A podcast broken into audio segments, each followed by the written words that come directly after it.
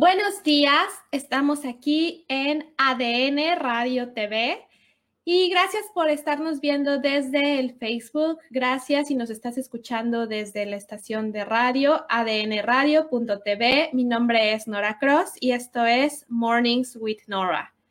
Em, bueno, Estoy muy contenta porque hemos recibido buenos comentarios sobre el programa y me gustaría seguir escuchando tanto cosas que quieren que mejoremos como en lo que les gusta. Entonces, mándenos sus comentarios al número 334-357-6410 o a nuestra página de Facebook. Contestamos los mensajes tan rápido como podemos. Eh, el día de ayer empezamos con un tema que era cómo comunicarnos mejor ahora que estamos en casa eh, dentro de esta cuarentena y los niños están haciendo homeschool y parece que así va a ser por los siguientes meses. y hablábamos ayer de cómo establecer mejores lazos de comunicación.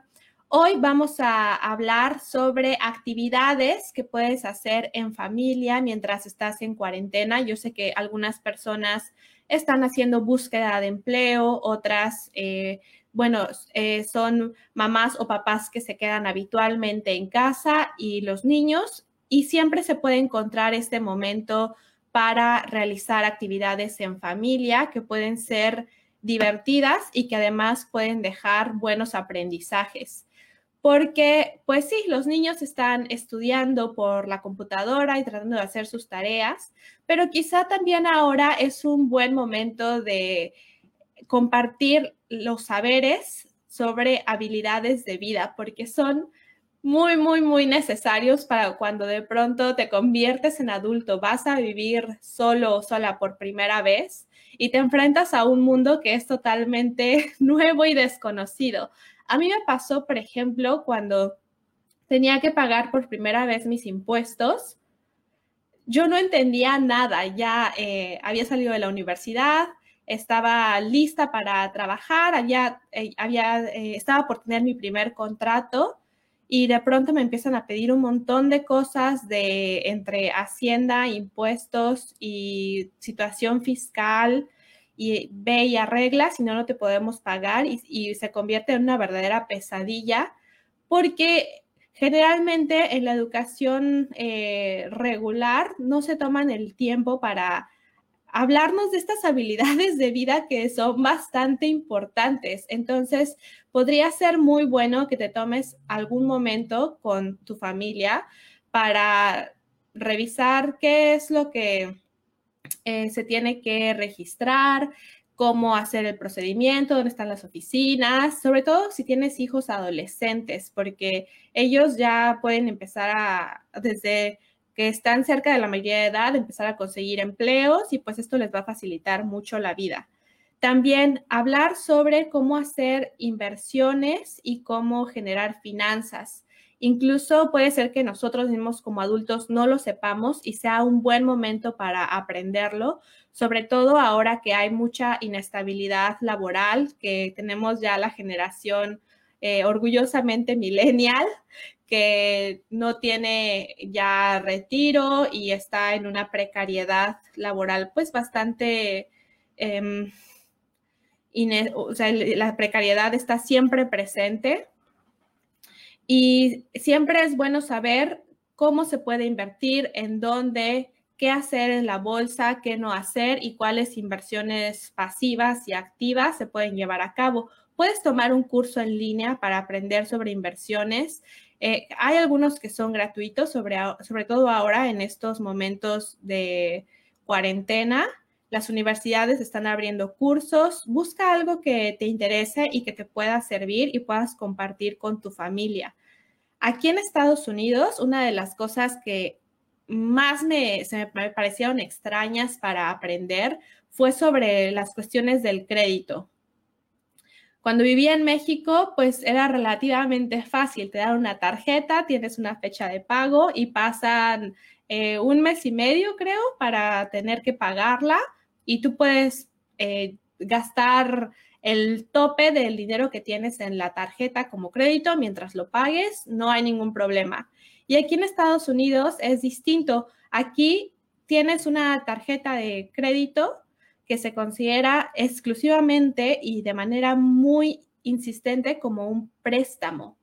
Entonces, tienes que gastar nada más el 5, 10, hasta 15% a lo mejor para que tu crédito no se afecte y tienes que pagarlo de inmediato. Y entre menos la uses, es mejor para ti porque te asignan un número para saber qué también haces en tus finanzas.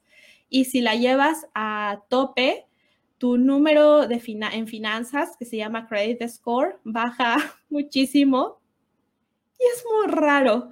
Entonces, bueno, aprovechen que están en casa, aprendan sobre eh, créditos, finanzas, inversiones, igual también sobre todo con los adolescentes. Y si tienen niños más pequeños, pueden empezar a hacer dinámicas de ahorro, que esto también les va a ayudar mucho para el futuro.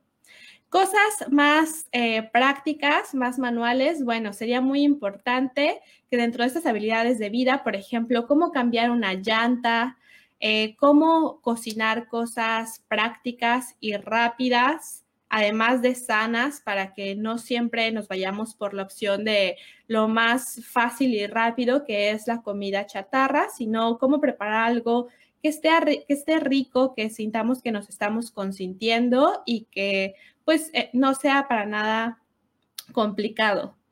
Otra habilidad de vida, cómo hacer limpieza profunda de casa. Em, yo me acuerdo que cuando yo empezaba a, limpiar mi cuarto o según yo a dejar todo muy lindo, eh, le contaba a mi abuela y mi abuela luego me decía, ay, eh, nada más vas a barrer por donde pasa la suegra. Porque pues sí, limpiamos, pero a veces no nos damos cuenta de que se puede hacer una limpieza profunda, una depuración de cosas y que hay productos especiales para limpiar algo y que no se pueden ocupar sobre otras superficies. Entonces es ahí todo un universo de cosas que no aprendemos en la escuela y que son prácticas simplemente para mantener nuestro día a día.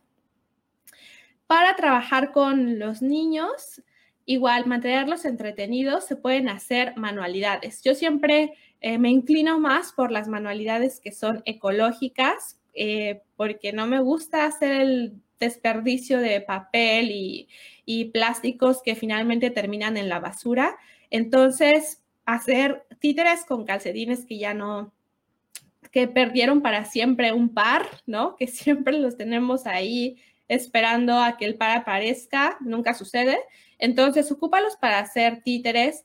Puedes hacer eh, con cáscaras de frutas también, a lo mejor eh, algunas em, como velas, puedes hacer contenedores temporales de cosas y mientras tanto jugar, o incluso mermeladas, que también algunas llevan cáscaras de, de fruta. Puedes hacer cosas con sopa seca, en fin, cualquier material que, sea biodegradable siempre es una buena sugerencia. Y ya por último, mi último consejo es que pueden hacer en familia un collage o a mí me gusta hacer un pizarrón de visualización porque te ayuda a tener muy claro qué quieres hacer en el futuro, qué quieres lograr. Y te comparto aquí mi pequeño pizarrón de visualización. Ah, aquí está. Eh, que es de un viaje que yo quiero hacer, que lo tenía planeado para este año. No creo que suceda, gracias eh, coronavirus, pero eh, sí lo quiero hacer. Está todavía entre mis planes y quiero viajar con mi esposo. Entonces ya está aquí mi pizarrón de visualización y lo tengo cerca de mí y visible. Así que puedes igual hacer uno con tu familia y saber qué es lo que quieren, qué, con qué sueñan, cuáles son sus objetivos y seguramente será una actividad divertida, ocuparán las revistas que ya no, que ya eh, quieran quizá deshacerse de ellas, les dan un buen uso antes de tirarlas. Y bueno, pues eh, estos han sido algunos consejos de actividades que puedes hacer en familia. Espero que los hayas disfrutado. Mándanos tus comentarios, dinos si aplicas alguno de ellos, mándanos eh, una foto al Facebook si tienes algún, algún pizarrón de visualización que hayas hecho. Y pues por ahora me despido. Mi nombre es Nora Crow.